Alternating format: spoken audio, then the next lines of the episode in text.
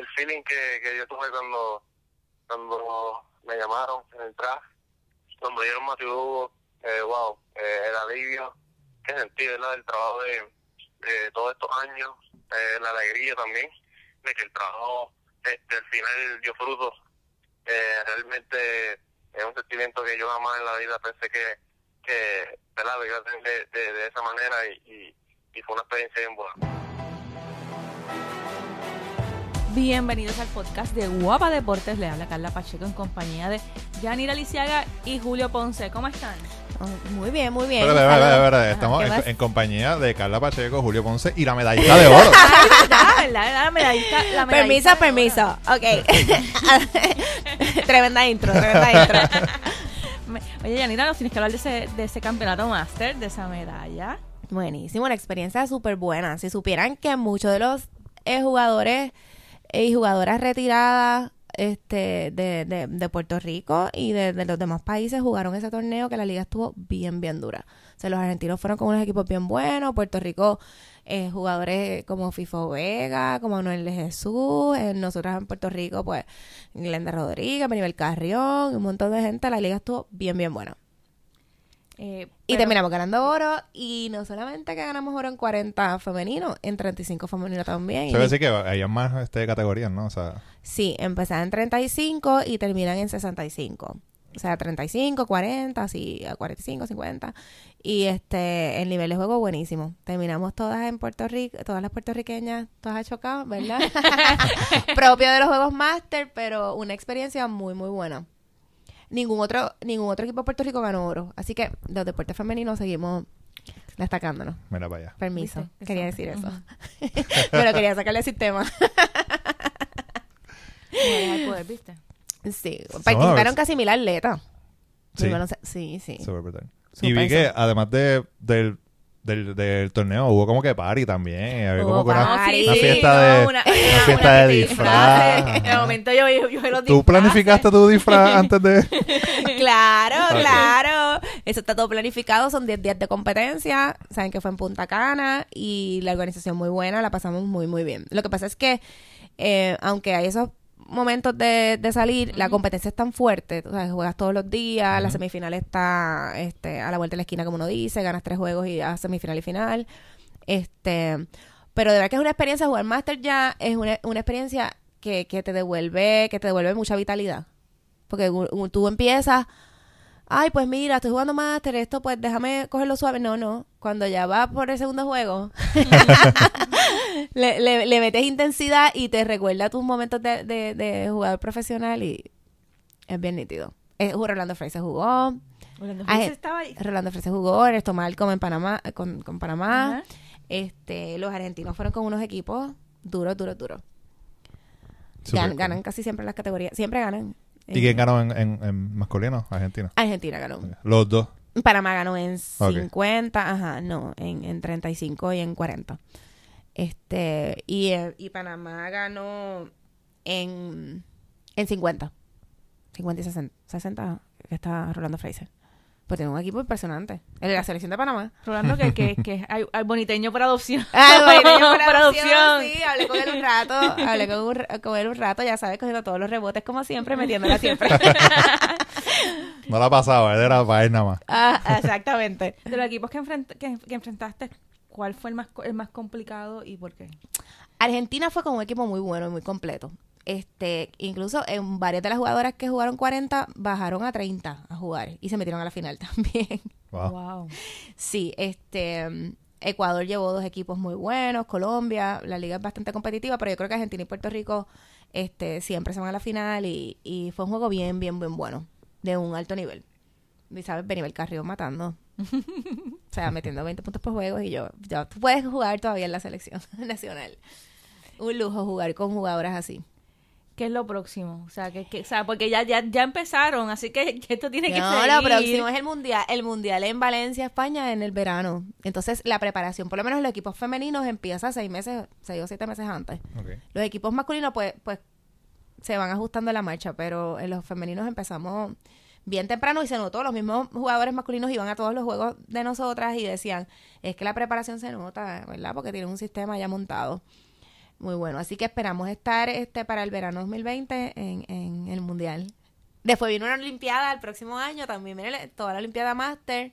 Este, es buenísima. Yo creo que una vez te retiras y te mantienes jugando, eh, alargas tu vida, digo yo.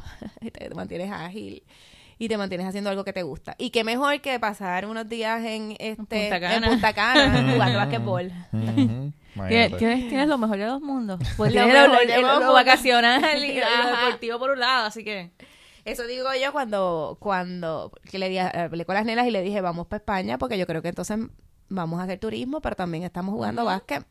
Claro, ya en el mundial el nivel es, es mucho, es mucho más alto. Tenemos que hacer una selección en Puerto Rico y hacer tryouts y todo, porque este los equipos europeos van blindados. Entonces, las ligas máster, los jugadores, no, las jugadoras y los jugadores no esperan mucho tiempo para integrarse. O sea, que ellos se retiran en dos años ya están jugando y que van en óptimas condiciones. Sí que no, no, no han perdido mucho tampoco. o No, sea, no han ya- perdido mucho. Chile, por ejemplo, que jugó la final 35, tiene jugadoras de la selección nacional acabas de retirar. Que es lo que nos pasó a nosotros en Costa Rica, que jugamos contra ellas y muchas de ellas eran de la selección.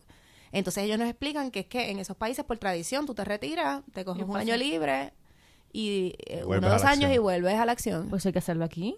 Deberíamos, deberíamos. Deberíamos Aquí pasa aquí. mucho tiempo. Ajá. Interesante, aquí pasa mucho tiempo hasta, hasta que la jugadora o el jugador se va integrando. Pero es por falta cultura. de cultura, como, o sea, como que es, es lo que de repente de- de- después de cinco años como que ay, me hace falta jugar baloncesto. Exacto, yo creo que es un, un asunto de cultura deportiva. En esos países se incluso mi- mira qué cosa interesante, los equipos de Ecuador empiezan en 30, se retiran de las ligas profesionales, empiezan 30 y siguen 35, 40 las mismas jugadoras hasta que llegan a 60. El equipo de 60 de Ecuador, nosotras fuimos a verlas porque era impresionante. Mira, estamos hablando de señoras de 60 años que corren la cancha, que meten el triple y que están en óptimas condiciones. Y entonces preguntamos, mira, pero ¿y cómo es esto posible? Bueno, porque ellas empiezan en 30 y yo, o sea, que le diste 30 años más al básquet. Al básquet, pues se les nota físicamente. En estos días empezó la WNBA y había salido, es- el mismo día que, que salió, eh, salió un, un, un, un reportaje que te lo iba a enviar y se me olvidó. Ajá. Pero Me digan, mira, era- se lo olvidó. Pero era, es que lo vi en Twitter y dije, déjame guardar esto para el podcast. Pero era de los equipos, de los equipos de hombres de práctica que usan los equipos de la WNBA. o sea, las Ah, no. la- la- los equipos de la WNBA, pues, para hacer sus prácticas, en vez de practicar como que con ella, usan, usan eh, equipos de hombres que son totalmente voluntarios. Muchos de ellos son pues jugadores que jugaron en, en- en- colegial o, o- o en la high. O que maybe eh, quieren, que saben de baloncesto y quieren pues como que ser coaches o algo así, pues como que lo usan, pero es totalmente voluntario y van a coger pelas y a ellos les encanta. Entonces el artículo hablaba sobre las reacciones que tienen las mujeres a las atletas, la- las baloncelistas cuando ponen un video o algo así, sale algún estúpido diciendo, ah, esta yo, yo le gano Le una gano. cocina o, o yo le meto un 3 en la cara y qué sé yo. Y entonces ellos, estos jugadores estaban diciendo como que, bro, you get killed. Como que, o sea, tú, vienes aquí y es como que, o sea, que dando moretones y cantazos y es como que, o sea, no, no, ni que todas estas, estas, estas, estas mujeres que, que juegan en la, en la WNBA no es lo mismo. Es como dice, tú, maybe, tú vas a la cancha de tu casa y tú puedes ganar allí, pero, o sea, porque, y es, es una cosa que parece que a estos estúpidos se les olvida. Se. Que es que no, o sea, no son nenas que dijeron, ay, déjame jugar baloncesto hoy para ir a la universidad o algo así. Son mujeres que llevan jugando baloncesto Toda toda, la vida. Atletas de alto rendimiento, claro, exacto. claro. Que- y que no solamente son atletas de alto rendimiento, que conocen el juego de baloncesto mejor que la mayoría de las personas. Por eso mismo, porque lo llevan Claro. jugando en un nivel alto en, la, en la escuela, en la universidad. Claro. Y yo no, me preguntaba si eso ocurre aquí de alguna manera, si tienen como que también la- las selecciones practican con, con, Con equipos de hombres. Sí, eh, se está empezando a hacer en máster, este, y algo, y equipos de máster masculinos integran a una o dos jugadoras femeninos y, y se hace un torneo.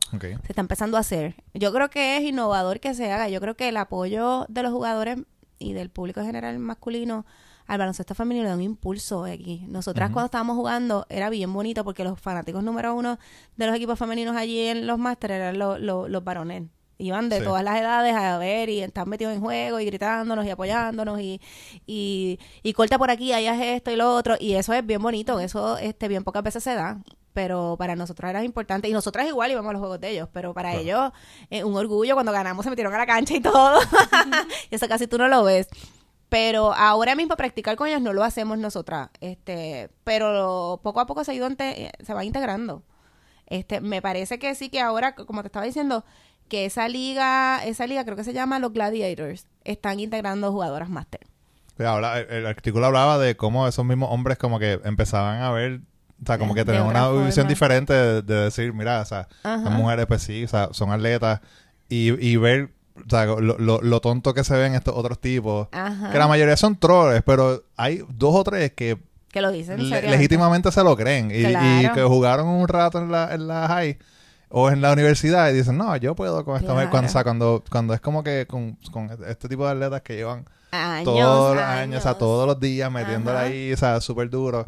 Y cuando tú ves, atle- o sea, como que mismos jugadores de NBA que diciendo lo mismo, como que, o sea, estos no son son baloncelistas normales, son Ajá. mujeres que saben de esto. Claro. El otro día un reportero le estaba diciendo a Sue Bird que una de las mejores jugadoras que ha tenido el baloncesto mundial, este, mira, pero la edad que tú tienes, este, cuando tú vas a parar de jugar o cuando te vas a retirar o no sé qué más.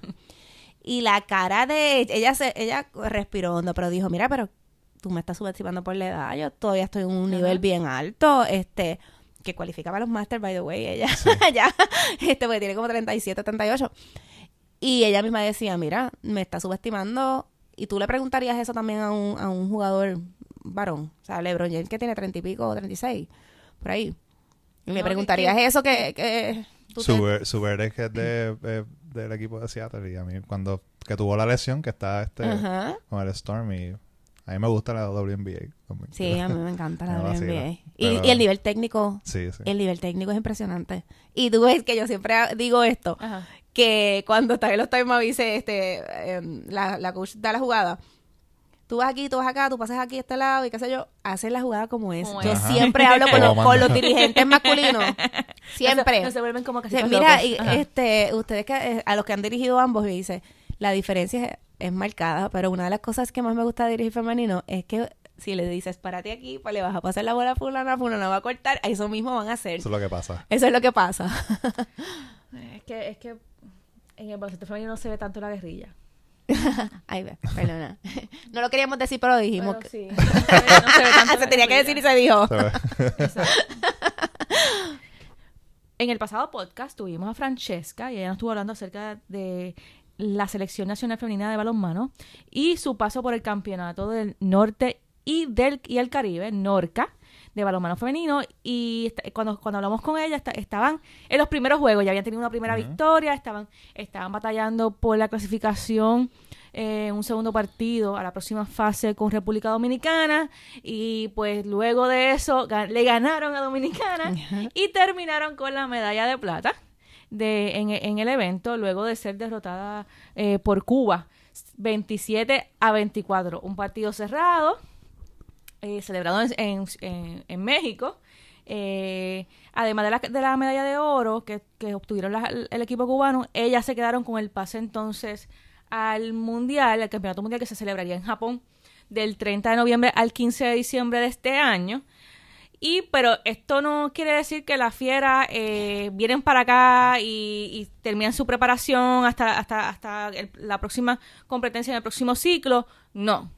Eh, las fieras van a estar compitiendo en los, en los Juegos Centroamericanos, en los Juegos Panamericanos, eh, ahora, ahora en Perú. Así que vamos a, vamos a seguir escuchando de, de ellas. Eh, esta clasificación a los Panamericanos eh, les llegó por haber obtenido la medalla de plata en los Juegos Centroamericanos y del Caribe de Barranquilla, Colombia. Pues vamos a seguir escuchando de la fiera y no sé, cuando tan pronto este, empiecen la, esa preparación, pues tendremos a una de ellas por aquí también de nuevo Eso para es. que, para que nos hablen de, de, de lo que están haciendo. Y hoy tenemos en nuestro podcast a Mateo Lugo, recién seleccionado en el sorteo de novatos de MLB. Eh, y tuvimos una buena conversación con él, un chico bien maduro, queremos que los escuchen.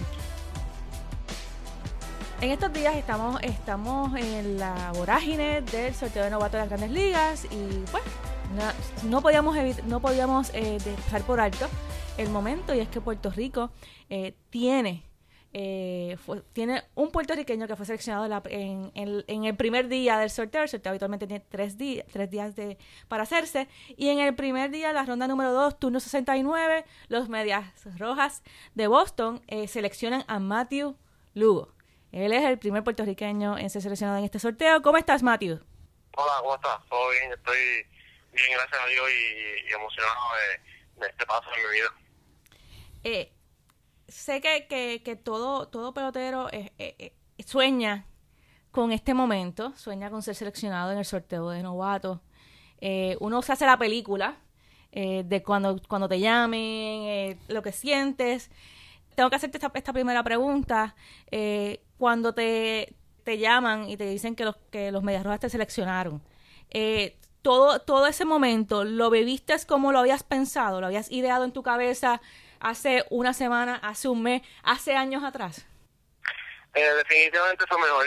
Eh, el feeling que, que yo tuve cuando, cuando me llamaron en el traje, cuando dieron Matthew eh, wow, eh, el alivio que sentí ¿verdad? del trabajo de, de todos estos años, eh, la alegría también de que el trabajo este, al final dio frutos.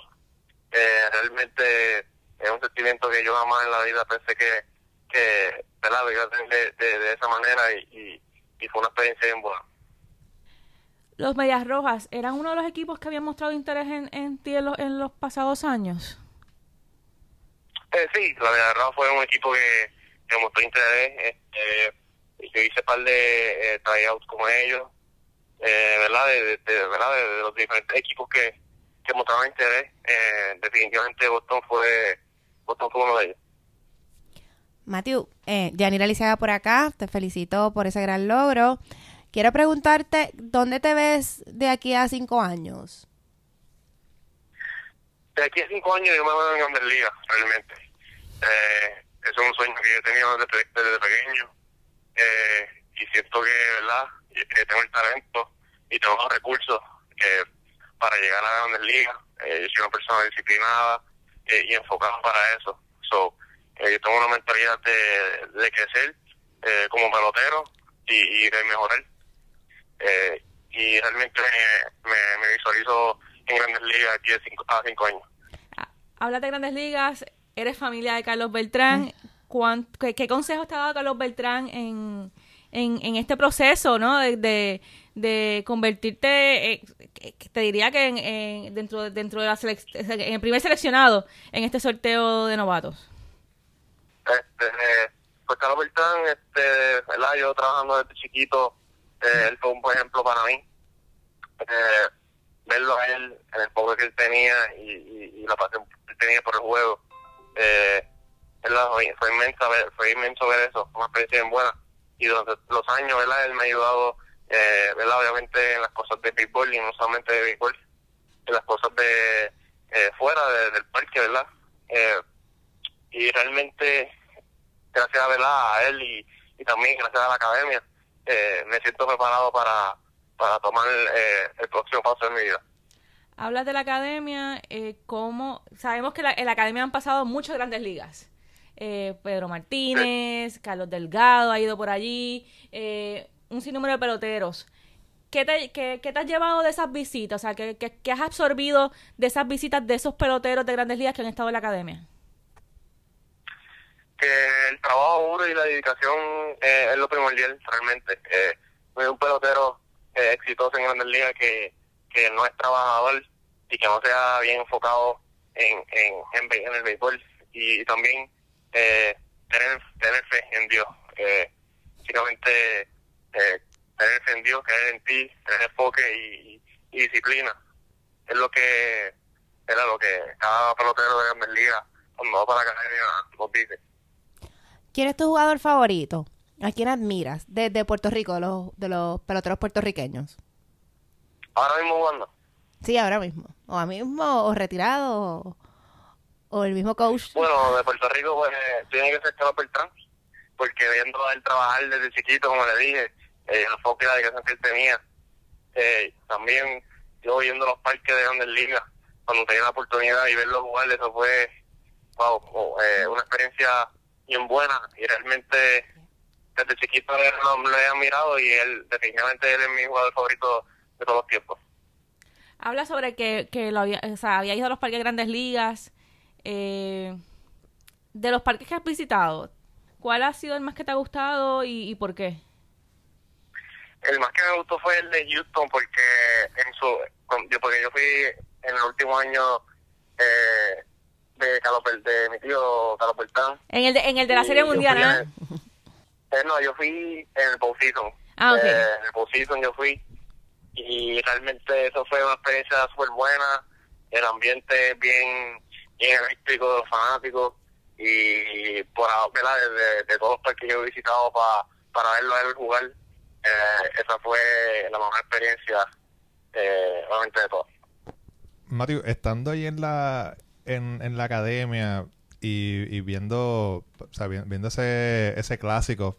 Con, con, con tus compañeros y obviamente pues viendo, viendo tu equipo, el equipo de Puerto Rico, pero también viendo a, a, a, todos estos, estos peloteros que, que, que todos ustedes admiran, ¿no? Y que la isla entera admiraba. Cuéntanos de esa experiencia. Pues fue una experiencia tremenda, eh, estar en la academia y, todo el mundo gozar de ese clásico.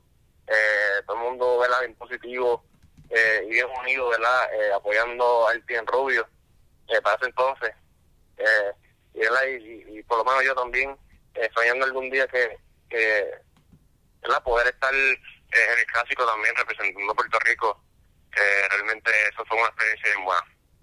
Todos sabemos que ahora, pues, de- luego, luego de tu, de tu ser seleccionado y firmar, eh, en algún momento dado vas a estar en visitando, ¿no? El, pues, el, el Fenway Park, o sea, cuando los medias rojas de Boston estén jugando allí. Eh, ¿te, han, ¿Te han hablado sobre la fecha? ¿Cuáles son tus planes a partir del día de hoy? Este, realmente no hemos hablado de, fechas de viaje ni nada de eso por ahora. Eh, ahora mismo estoy disfrutando de este momento eh, y este logro, ¿verdad? De ser escogido en el draft. Eh, luego, ¿verdad? Vamos a tener una conversación eh, yo con mi familia de, de si tomar el paso de, de firmar profesional o, o, o irme, ¿verdad? A la Universidad de Miami, que tengo, como, tengo un commitment con ellos. So, realmente no tengo una fecha específica como que me voy para allá a, nada, a jugar, o, pero definitivamente eso es algo que voy a hablar con mi familia, y pero ahora mismo estamos disfrutando de este proceso. ¿Tienes un commitment con la Universidad de Miami? ¿Qué, qué piensas estudiar por allá?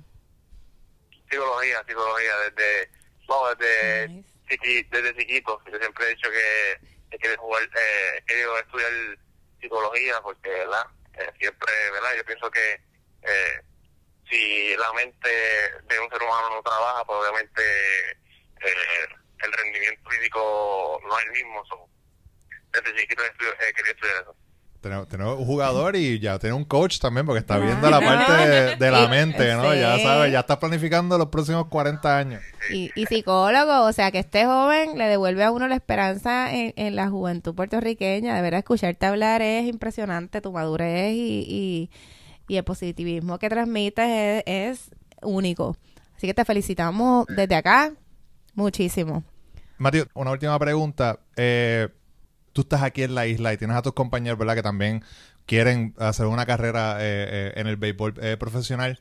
Y viendo lo que está pasando, la situación de la, de la, de la liga eh, profesional de Puerto Rico, o sea, ¿qué ustedes, qué ustedes como, como, como chamacos de, de 18, 17 años, que, ¿verdad? Cuando siempre es esa audiencia que las marcas o la gente piensa que es a, a quien tienen que capturar. ¿Qué ustedes piensan que, que, que, que le hace falta a, a, a la liga para poder no solamente capturar a ustedes son fiebros de la pelota, o tú vas a ir y tus panas van a ir porque obviamente son, son estudiosos del deporte, pero quizás tus otros amigos que no es que sean tan fan de la pelota, pero, pero les gusta. ¿Qué tú crees que, qué tú crees que debe hacer para, para cap- capturar esa, esa audiencia? Este, realmente yo diría eh, darle más promoción a, a, a los prospectos eh, profesionales ahora mismo que están en Liga que no son ¿verdad? los jugadores que, que van aquí a Puerto Rico a, a, a jugar la Liga Profesional de aquí. Y, ¿verdad? Para, yo diría, ¿verdad? Pienso yo, eh, para captar más fanáticos, que deberían como que darle más eh, eh, prensa y más este cobertura, ¿verdad? A los a los a los peloteros eh, profesionales prospectos eh, de las ligas menores. Gracias, Matthew, por haber estado con nosotros aquí en el podcast. Eh, ya sabes que tienes las puertas abiertas, así que eh, nada, te deseamos mucho, mucho éxito. Eh, ya sea ya sea que firmes o ya sea que te vayas a la universidad. Gracias, gracias por la entrevista, en verdad. Como tú dijiste, Yanira, un muchacho, un, un chico bien maduro, un, juga- un- un jugador, un atleta bien maduro que sabe lo que quiere. Que sabe lo que quiere. Que sabe lo que quiere dentro del terreno, pero también fuera de él. 18 para 30. Digo yo que tiene. Exacto, no voy a decir más nada porque con eso lo dijiste todo. Pero se escucha, se escucha que, ¿verdad? que, que está probado y como dijimos, o sea, eh, sus estudios obviamente, pues, o sea, si decide, ¿verdad? Eh, eh, eh, irse con el estudio, le- lo prepara, ¿no? A, a- a- tener un, un- o sea, tener una preparación más allá de, de lo que es saber el deporte, pues de, de cómo funciona la mente y pues cómo funciona la mente de- del resto de sus compañeros y la mente del rival, que eso pues podría ser un arma secreta, ¿verdad? Que Y muy ¿Cómo- articulado y muy preciso. De verdad que no me, impresionó mucho. ¿Cómo jugar con la mente del contrario? Claro. Uf, eso no todos los tema para el próximo podcast. Sí.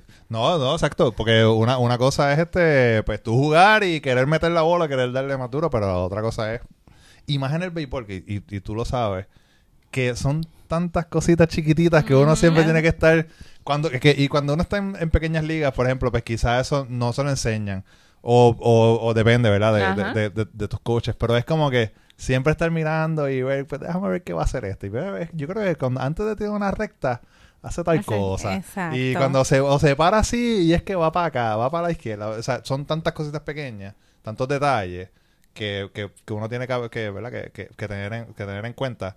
Y pues, eso, eso quizá lo, lo, lo puede ayudar porque, o sea, en el béisbol tú tienes que saberlo, tienes que saber esa- esas cosas, poder identificarlas, ¿no? Claro.